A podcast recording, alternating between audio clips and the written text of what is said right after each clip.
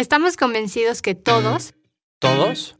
tenemos la capacidad de impactar. Capitalista Consciente es un espacio para presentar buenas ideas, compartir grandes proyectos y mostrar cómo cada granito de arena cuenta ante un mar de oportunidades y un mundo por transformar. Un espacio para escuchar nuevas ideas, cuestionar nuestra forma de pensar y sobre todo un espacio para cambiar juntos nuestra forma de actuar.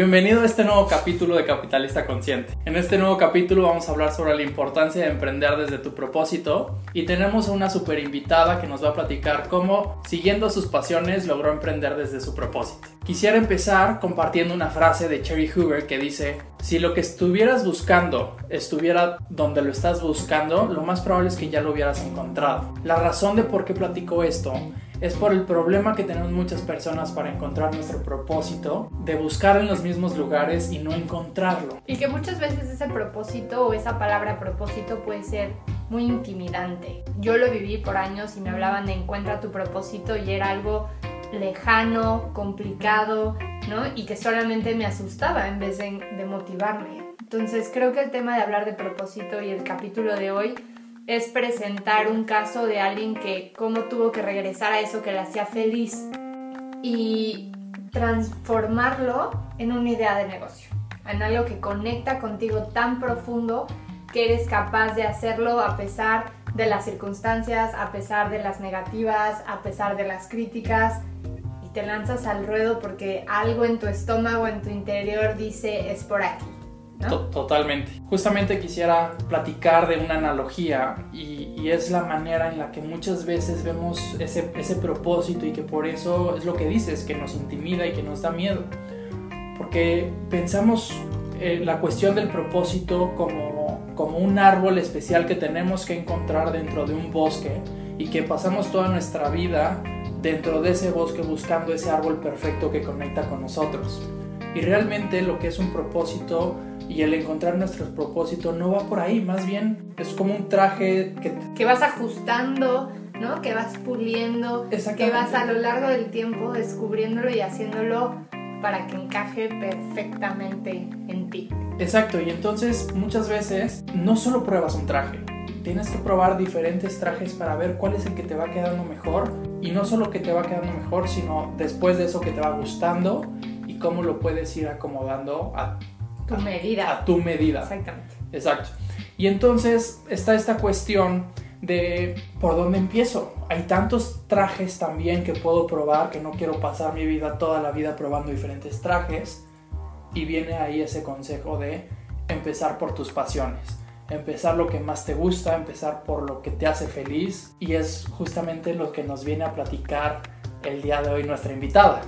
Y justo si lo extrapolamos a un tema de empresa, de negocio, cuando hablamos de propósito en capitalismo consciente, es importante entender que la interpretación que le damos a este propósito y el por qué hablamos tanto de él es qué diferencia quieres hacer en el mundo con tu empresa.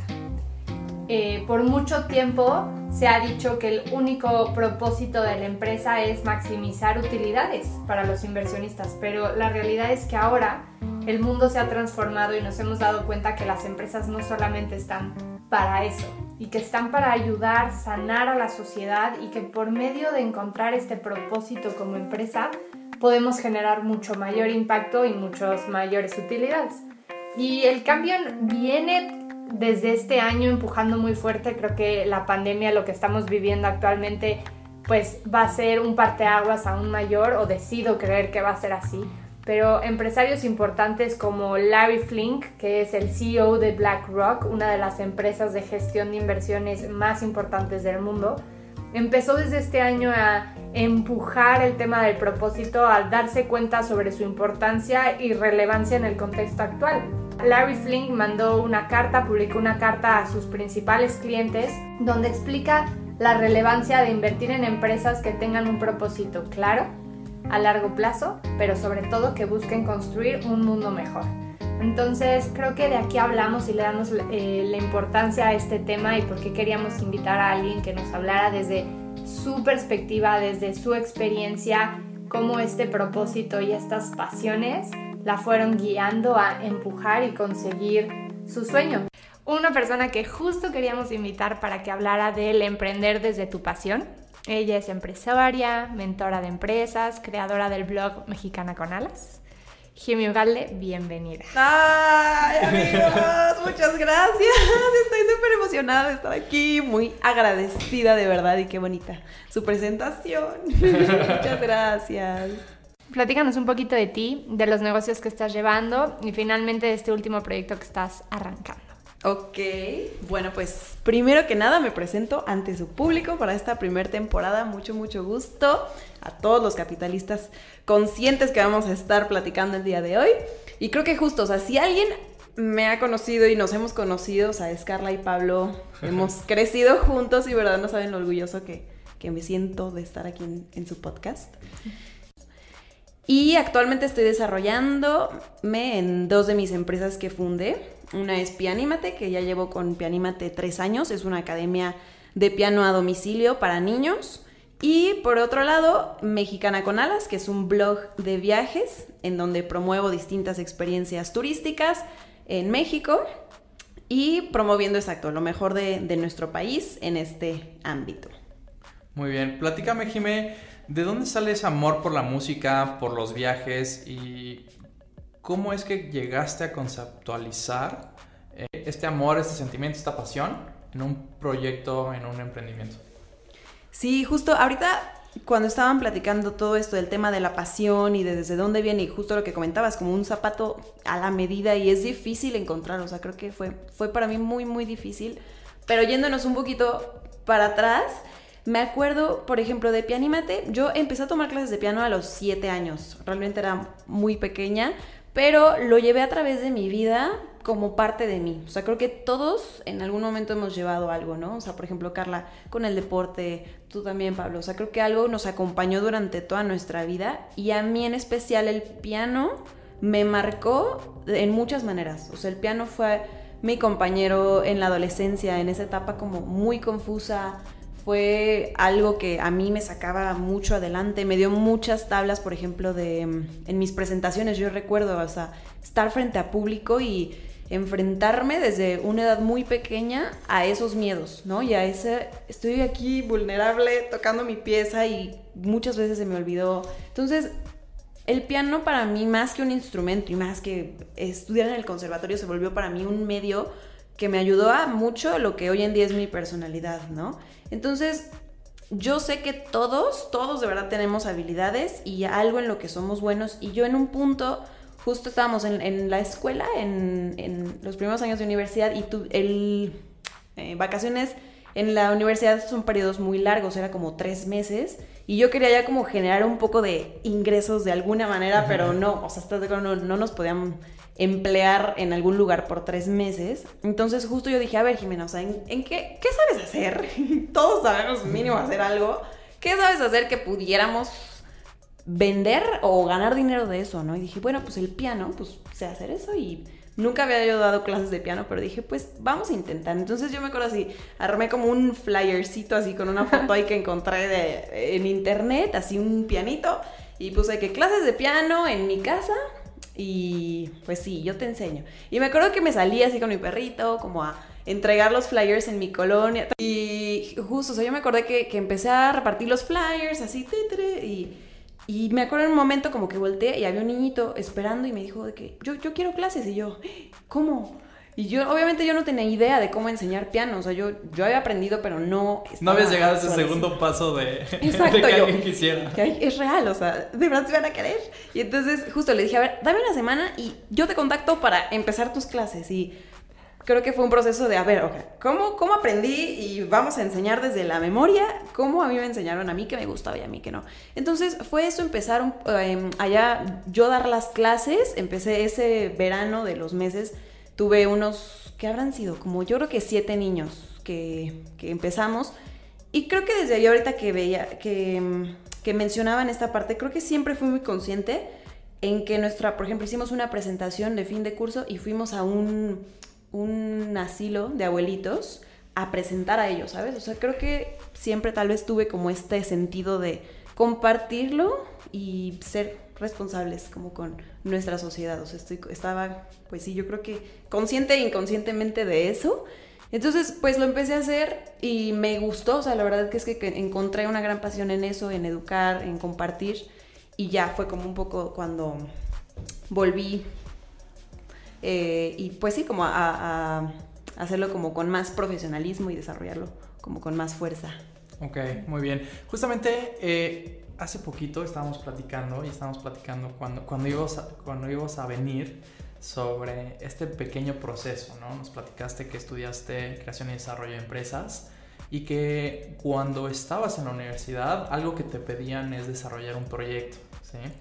Y nos platicaste que tuviste otras ideas, tuviste unas ideas sobre ah, un proyecto de luz LED, creo, creo que me acuerdo.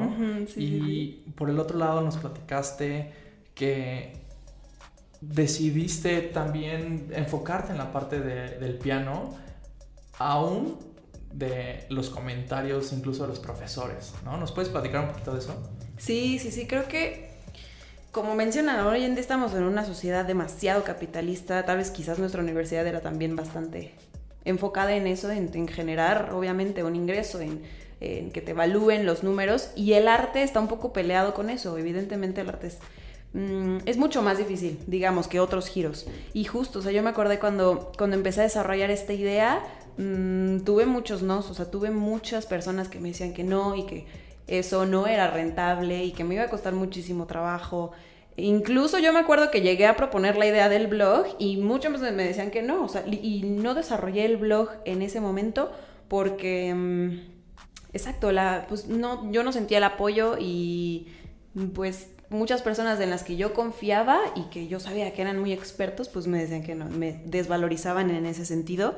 Em, sin embargo, yo siempre sabía, o sea, y la verdad, yo me fui como mucho por eso, o sea, es como, a ver, es lo que yo sé hacer, o sea, no, no, entiendo como em, de otras cosas mucho.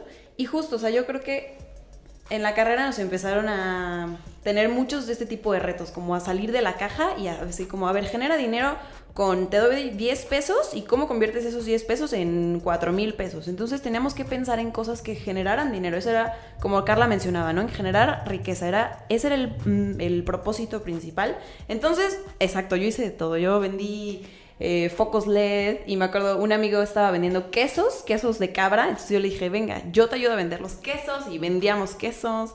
¿Te acuerdas cuando vendía unos jabones?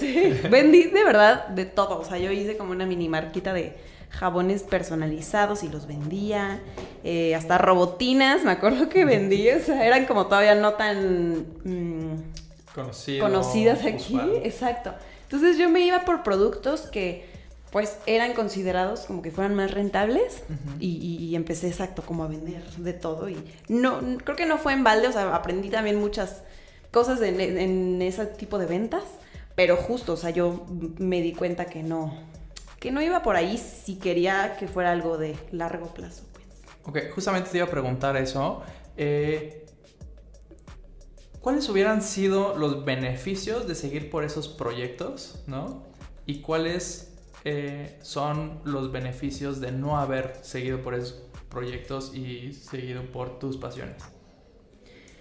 Yo estoy segura que, por, o sea, el camino del emprendimiento es dificilísimo y yo no lo sabía en un inicio. O sea, en un inicio cuando ves un emprendimiento es como, ay, bueno, quizás todo fue miel sobre hojuelas. Cuando ves a un empresario ya posicionado y ya un poco más en forma y piensas que fue fácil, pero, híjole, es dificilísimo. El camino es muy complicado y yo creo que teniendo ese porqué fuerte, teniendo un porqué es lo que te va a hacer que salgas adelante y como mencionabas, o sea, que te levantes el día siguiente después de haber tenido un, día horrible, un día anterior, un día muy pesado, mm, es lo que te hace salir adelante. Este, por, por ejemplo, cuando vendía este tipo de productos, yo no tenía un porqué sólido, o sea, era meramente dinero y cualquier dificultad, cualquier eh, obstáculo uh, lo hubiera dejado mucho más fácil que teniendo un propósito más profundo que como lo tengo actualmente. ¿Me explico? Sí. Sí, buenísimo. ¿Qué es lo más bonito de emprender desde tu pasión? O sea, hablando de que sí nos enfrentamos a cosas difíciles y creo que como nos lo comentabas, ¿no? No se siente esa conexión, pero ¿qué es lo más bonito? O sea, ¿cuál es este sentimiento de emprender desde algo que te llena tanto, que te mueve, que conecta 100% contigo? ¿Qué ha sido? ¿Cómo es la experiencia de lograr hacerlo? Pues creo que, como dicen, una empresa es, un, es la extensión de tu personalidad.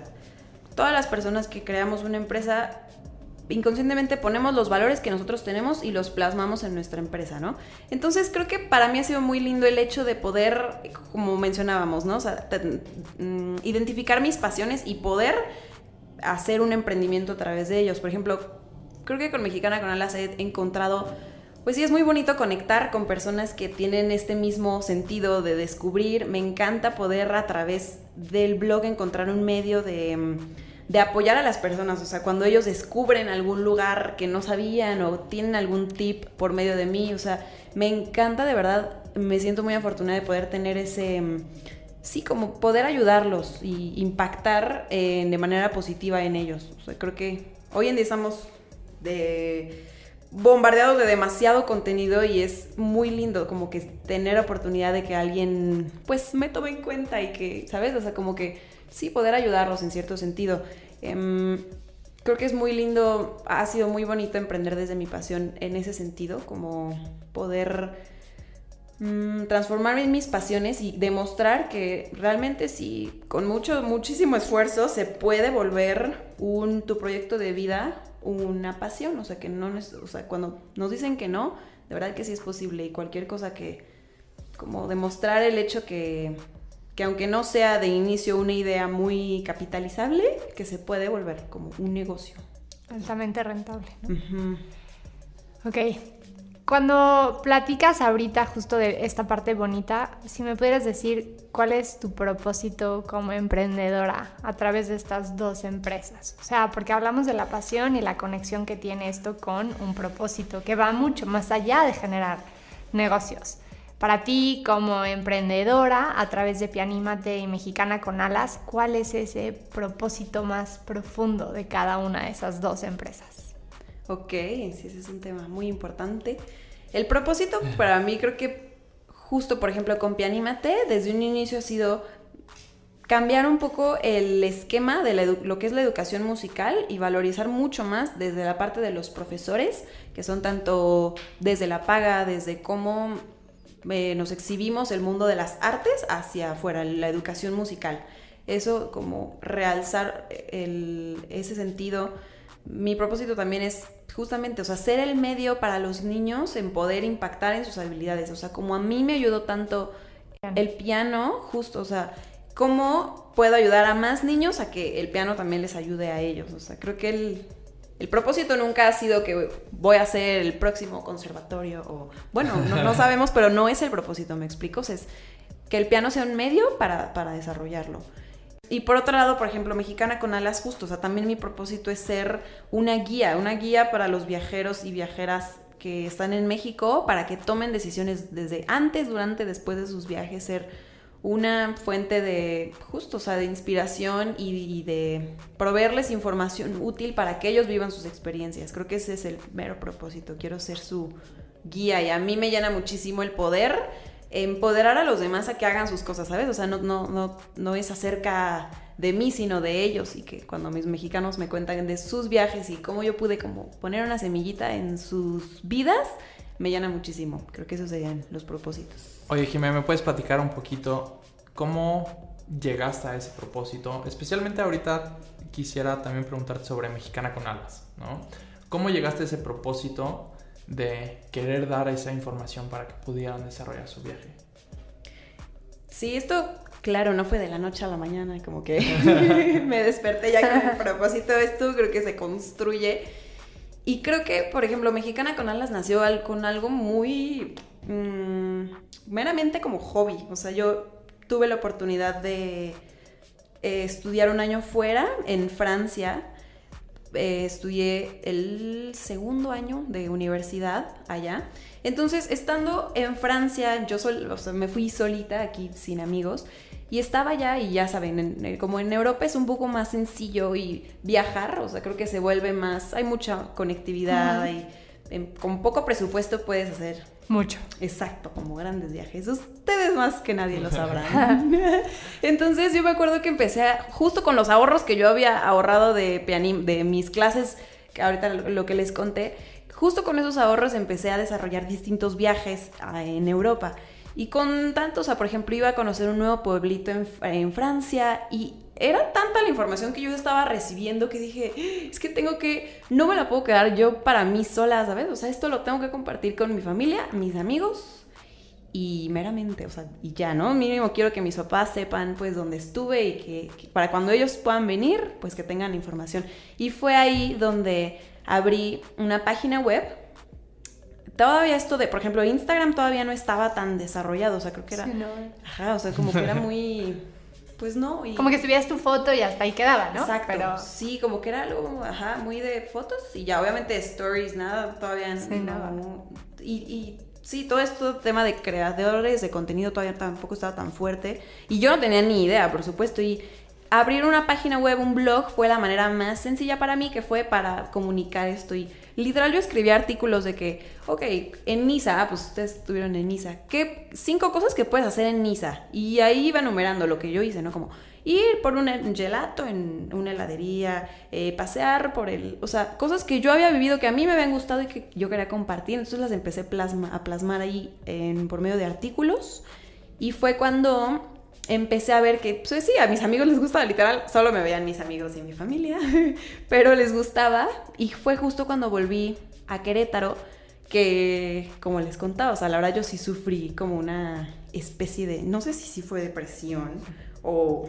Es un shock, ¿no? De regresar, de la diferencia de vivir en el intercambio a estar aquí. Exacto, sí, o sea, yo creo que sí fue una depresión o, o semidepresión, shock no sé cómo llamarlo todavía, pero fue algo muy fuerte, o sea, fue una etapa muy difícil de mi vida, muy profundo dolor, o sea, yo me encontraba muy, muy perdida, muy triste, o sea, estaba yo muy así, y justo dije, es que tengo que volver a convertirme en una viajera, pero en mi propia ciudad. O sea, creo que Querétaro, yo soy queretana, queretana, y creo que tenemos muchas cosas y fue la manera de volverme otra vez una viajera en mi propia ciudad y fue como... Me acuerdo muy bien que escribí un artículo, ¿te acuerdas? Se llamaba um, Cosas que nadie te dice de estudiar en el extranjero y volver a casa. Todo esto, toda mi etapa, o sea, todo ese sentimiento, yo lo plasmé y se volvió súper viral. O sea, yo, fue la primera vez que yo me di cuenta el alcance que podía tener una publicación así. Me acuerdo que en España lo leía, en una amiga que estaba allá, era como, es que mis amigos lo están compartiendo en España, o sea, lo publicaban en muchas páginas, o sea, fue la primera vez que así se volvió así súper viral y yo, ¿qué es esto? Y, sí, o sea, fue muy impactante para mí. En el tech me pedían que usar ese artículo y usar un, video que yo hacía y yo. ¡oh, es que lograste conectar ante una realidad que tú estabas viviendo y que es justo lo mismo que pasa con empresas que están buscando generar un impacto, generar un cambio. O sea, realmente como este artículo conectó perfectamente con lo que vivimos, muchos que regresamos de intercambio, vuelve a pasar lo mismo y el empezar a ver cómo puedes volverte a ser un viajero aunque ya no estés en Europa, ¿no? Aunque puedes redescubrir tu misma ciudad, conectó, pero no venía por un tema de solamente hacer un negocio. De quererlo hacer viral. Exactamente, de quererlo sino fue tan genuino que conectó y ahí está la verdadera diferencia. Sí, pues creo que a partir de ese momento en que me, di cuenta justo como cómo podía yo conectar con las personas y fue donde decidí después retomarlo y, volverlo a hacer, o sea, como reconectar con las personas, con los viajeros aquí en Querétaro y volverlo a impulsar. Hay otra parte y que, que tiene que ver con el capítulo de hoy, que es la pasión. Y cuando estamos hablando de pasión, estamos hablando también de sentimientos a flor de piel. ¿Estás de acuerdo? Sí, sí, Y yo me acuerdo perfecto de, y de cómo Carla me, lo recuerda, eh, que llegaste un día y que dijiste, voy a hacer esto. ¿No? Y, uno, ¿qué fue lo que te dijeron? ¿No? Y por el otro lado, a lo que voy con mi pregunta es uno de los sentimientos más grandes que tenemos es el miedo, ¿no? Cómo estas personas que realmente encuentran su pasión, pero también dentro de esos, todos esos sentimientos de emoción está el miedo, ¿qué hay detrás? Como, ¿Cómo lograste vencerlo para ir hacia adelante? Sí, creo que una parte bien delicada de justamente de emprender desde una pasión es que todo te lo tomas mucho más personal. O sea, un emprendimiento es como tu bebé y si están criticando a tu bebé, sientes que te están criticando a ti y es mucho más fuerte, ¿no? Como la crítica y el miedo y estar muy vulnerable. Entonces, sí, obviamente yo, cuando empecé a hacer así mis primeros como videos, era como, hola amigos, y súper emocionada y de verdad la gente sí se burlaba de mí, o sea, hasta mis amigas inconscientemente era como, ¿qué haces? ¿Qué oso? O sea, ¿qué estás haciendo?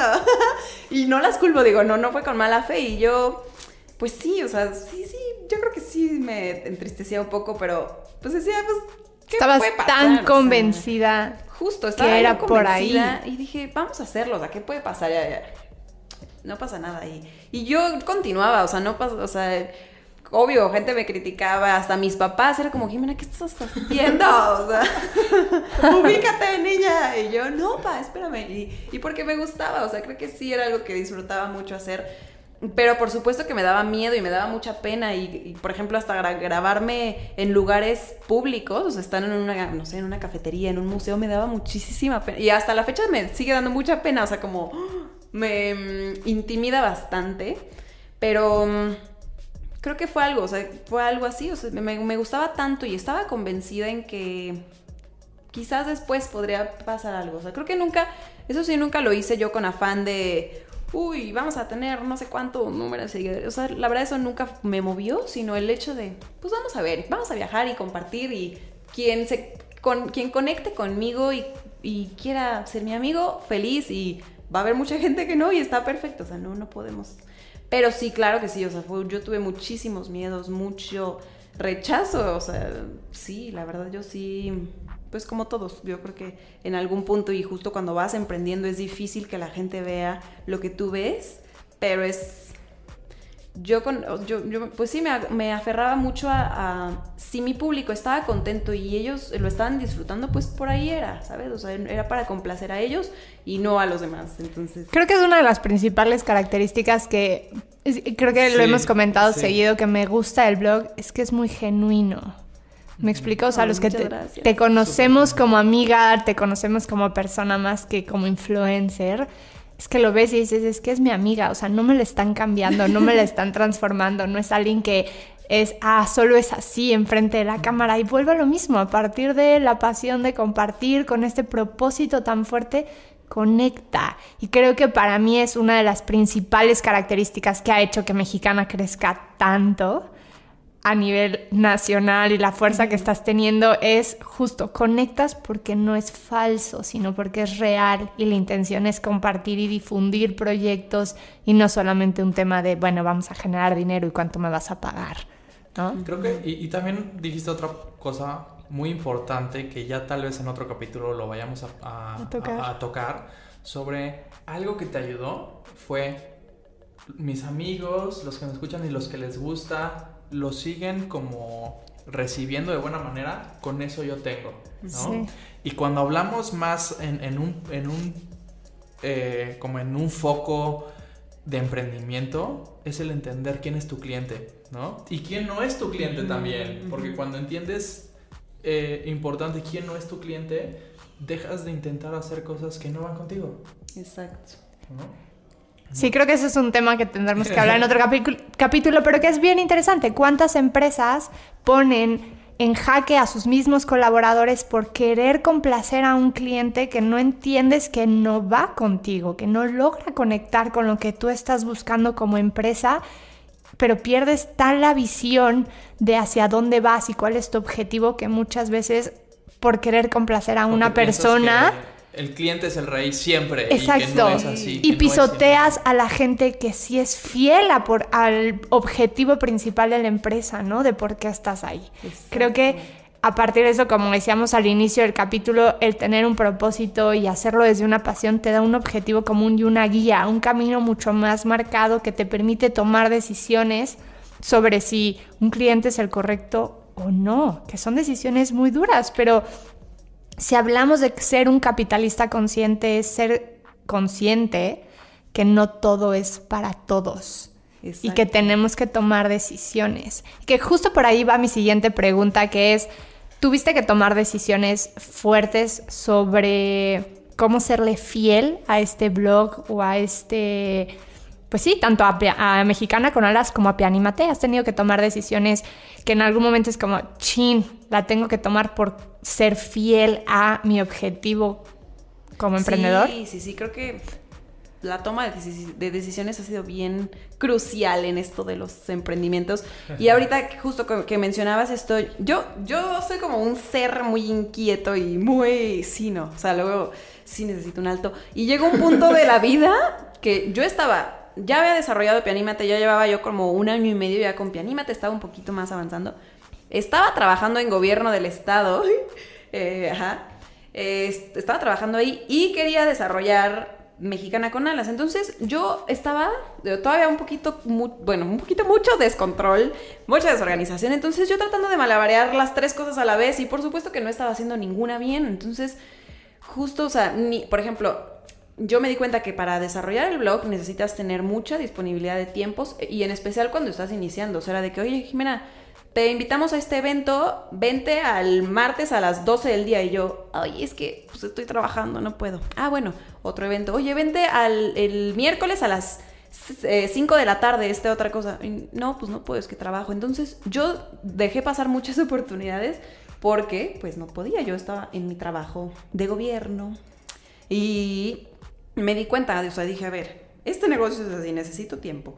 ¿Y qué es lo que quiero? O sea, yo me acuerdo que sí, me senté y hasta con mis papás. Y fue que, a ver, estoy en un punto que no sé qué hacer y para dónde quiero ir, ¿no? O sea, sí quiero pianímate o no. Quiero desarrollarme en gobierno del Estado, quiero de verdad crecer y convertirme en algo de la política, o también quiero mexicano. O sea, fue, fue cuestionarme muchas cosas y al final decidí, y creo que fue la mejor decisión, o sea, decidí salir de gobierno aunque imagínate, para mis papás pues era la opción como más estable, mucho más segura. Me decían, es que ¿cómo vas a dejar? O sea, de verdad que sí puedes crecer ahí y tal, y las prestaciones. Y yo, ma, es que yo no me veo con una carrera política, pues no, o sea, no, no es mi fin ahorita. O sea, yo prefiero ahorita, en esta edad, pues apostarle a mis proyectos. Creo que estaba un poco, de verdad que no tenía yo, yo creo que tenía como, no, yo creo que como dos mil seguidores, tal vez, un poquito más, pero pero yo veía que sí les estaba gustando. Yo, es que yo como que algo siento, y creo que es algo, o sea, eso se siente. Que, Esa cosquillita en la panza. Es quiero hacerlo, quiero, y si, y si fracasamos no pasa nada, pero quiero saber que lo intenté y pues que vamos a ver qué pasa. Y entonces tomé esa decisión, fue muy importante, dejé gobierno y fue cuando empecé a, a enfocarme mucho también en Pianímate. Creo que Pianímate nunca lo quiero dejar. Es un bebé y es un modelo de negocios muy distinto, pero ese sí quiero continuarlo por siempre y justo, o sea, tuve que desarrollar Mexicana con Alas y ponerle la atención que necesitaba para que creciera, desarrollar relaciones públicas, darme a conocer, o sea, creo que estaba en un punto muy, muy, muy verde y, pero necesitaba estar ahí y sí, a partir de eso han sido decisiones y decisiones y equipo, gente de mi equipo que ha entrado, que ha salido, colaboradores, proveedores, o sea, con quién sí trabajo, con quién no trabajo, para serle fiel a, mis usuarios, que son mis mexicanos. O sea, creo que he dicho que no a muchas oportunidades o muchas marcas, porque digo, es que en primera no es algo que yo usaría o que compraría. En segunda, sé que a ellos no les van a gustar, o sea, los conozco, ya sé lo que les gusta, no va a funcionar, o sea, no. Entonces, va mucho también por aquí, conocer a tu usuario y serle fiel más que otra cosa, o sea, más que por el dinero o por mm, seguir cierto patrón, o sea, conocer a tu audiencia y, o tu público en dado caso de una empresa. Y pues sí, complacerlos y hacerlos felices a ellos. Buenísimo. Super. ¿Qué le dirías a esa gente que todavía, o a esa misma Jime, ¿no? Hace unos años que todavía no empezaba estos proyectos, pero que ya tenía esa cosquillita de por dónde iba su camino. ¿Qué le dirías? Ay, o sea, la Jime como de mm, Jime que regresó de intercambio, Jime que estaba con un corazón roto, porque yo sé que Pianima te nace de un corazón roto, que ya sabías por dónde era ese camino, pero sentías algo en el estómago, pero todavía no lo tenías tan claro. Sí, justamente es en ese momento que antes de, incluso tal vez ya habías tomado la decisión, pero no habías accionado, ¿no? Creo que eso es algo muy importante. Muchas veces ya, ya tomamos la decisión y tomamos la decisión hace cinco años, pero seguimos sin accionar, Accionar. sobre la decisión que tomamos. Justamente en ese punto, ese punto de quiebre que fue cuando sí empezaste, ¿qué te dirías hoy en día si pudieras regresar eh, en ese momento que te ayudara a tomar esa acción? Sí, qué fuerte. Creo que viendo para atrás, obviamente esa Jimena de, de hace unos años, o sea, digamos cuando tenía 22, exacto, regresando de intercambio, una etapa muy vulnerable, muy triste. mm, yo era, bueno, y sigo siendo un poco insegura, o sea, la verdad es que a mí me cuesta mucho trabajo como em, creerme las cosas o creerme capaz de serlo. Luego necesito como un poco de validación externa de mis amigos o de mi familia para, para en verdad creérmela. Entonces yo creo que en ese punto, justo yo le diría a esa Jimena como ver, tranquila y creo que sí, como mucho relájate, o sea, van a pasar las cosas, pero exacto, acciona y busca. Creo que algo que sí mm, le doy mucha fuerza es a las a las relaciones. O sea, creo que en verdad movernos y las relaciones tanto públicas, o sea, y con las personas con las que nos queremos involucrar son clave. Entonces, justo yo me diría como, a ver, primero mm, empieza a encontrar algún círculo de, sí, de jóvenes que estén haciendo cosas, empieza como a foguearte en eso. Una, eh, le hubiera dicho también que leyera mucho, muchas cosas como de teoría, de negocios, de las cosas que a mí me estaban gustando mucho. Creo que es algo Eh. importantísimo es- esta cuestión, porque muchas veces vemos tantos fracasos, ¿sí? De no se puede, no se puede, no se puede, no se puede, No lo hagas. no lo hagas, y que no lo intentamos, ¿no? Porque vemos cosas exteriores y, y los problemas exteriores, y, y quisiera también cerrar con esto y con esta historia de Samuel Pierpont Langley, ¿no? Que muchos emprendedores la han escuchado, pero muchas otras personas no, nunca la han escuchado y nunca saben ni siquiera quién es. Eh, esta persona tenía todo para inventar el primer avión. Cuando alguien quiere emprender y no puede, siempre tenemos las, las típicas tres excusas, ¿no? No tengo el dinero suficiente, no tengo o no conozco a las personas eh, Correctas. correctas o no trabajo con las personas correctas o el mercado no es el adecuado. O no estaba listo, ¿no? Ajá, el mercado no está listo, no están preparados. Y justamente esta persona lo tenía todo. Tenía el dinero, tenía era un contratista del ejército de Estados Unidos y le dieron cartera abierta para que lo lograra. Le pusieron todos los contactos que necesitara para poderlo lograr y a los a las mentes más brillantes de la época para que lo apoyaran a desarrollarlo, ¿no? Y por el otro lado, en todos los periódicos lo seguían para ver qué estaba haciendo para el momento en el que lo pudiera lograr, ¿sí? Y por el otro lado, los hermanos Wright, que no tenían ni dinero, no tenían ni personas no tenían a nadie que lo siguiera, lo que tenían era ese propósito de transformar el mundo por medio de la aviación, fue que realmente lo lograron. De hecho, hay, hay historias que decían que llevaban cinco diferentes piezas o modelos porque sabían que se iban a caer cinco veces al día antes de regresar. No tenían personas, las únicas personas que los apoyaban, incluso ni siquiera su papá los apoyaba, no sé si sabían eso, pero ni siquiera su papá los apoyaba, su papá era una persona religiosa eh, donde estaba tan metido en la cuestión de la religión que pensaba que era una cuestión eh, del satanismo que el hombre pudiera volar, ¿no? Entonces imagínate ni No. siquiera tener a ese nivel Sí, el el apoyo, de tu papá, Sí, sí, que no solo es un está mal, sino Justo, o sea, yo, yo me diría que, que, que confiara. Creo que siempre en la vida mm, tenemos que seguir mucho como nuestros instintos, pero también con la cabeza fría. O sea, tenemos que ser conscientes y cuando no es por ahí dejarlo, creo, ¿no? Entonces, justo, o sea, yo me hubiera dicho como arriesgalo y en ese punto cuando me decían que no en la universidad y no y no, pues tú hazlo, ¿sabes? O sea, no pasa nada y, y demuestra como si se puede y buscando obviamente la alternativa de, de generar un negocio, pero a largo plazo. Y creo que sí me hubiera dicho que antes de emprender algo, sí tienes que pensar en que va a ser para muy largo plazo, ¿no? O sea, como que sí saber y estar consciente de que es para largo, es como un bebé y pues vas a tener que cuidarlo, entonces como que cuidado en qué, en qué decides emprender. Súper, muy bien. Bueno, creo que tenemos que ir medio ir cerrando este capítulo, pero es importante creo para mí aclarar que si hablamos de propósito y pasión, hablamos de conectar y ser más humanos, ¿no? De volver a percibirnos otra vez como una sociedad donde queremos impactar a partir de eso que me mueve. Realmente como seres humanos tenemos la necesidad de conectar con otros, ¿no? No necesitamos un teléfono celular, sino lo que necesitamos es conectar y estar en contacto con otros. Para mí creo, desafortunadamente hemos perdido esta noción de vivir en sociedad y lo que implica conectar por lo que cuando una marca logra inspirarnos y nos hace sentido es como un imán que nos atrae y nos volvemos fieles porque nos sentimos reflejados en esa marca o en esa persona por sus valores, por sus creencias y por lo que está representando en el mundo. Creo que para mí es ser un capitalista consciente, es conectar con todas esas acciones que buscan el ganar, ganar, ¿no? Y no solamente por hacer negocio es conectar con aquellas marcas que trabajan desde un propósito que va más allá, otra vez que generar ganancias, como por ejemplo brindarle a la gente la libertad de viajar.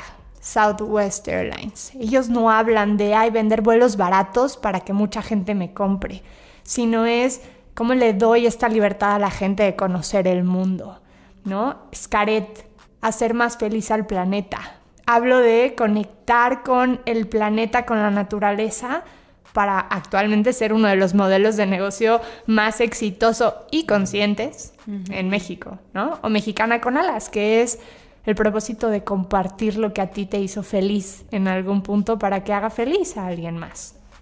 O sea, te vas a ir al, infierno por hacer esto, ¿no? Tenían este, este sentimiento tan grande de poder lograr que fue lo, fue que los hizo llevar a ese punto, ¿no?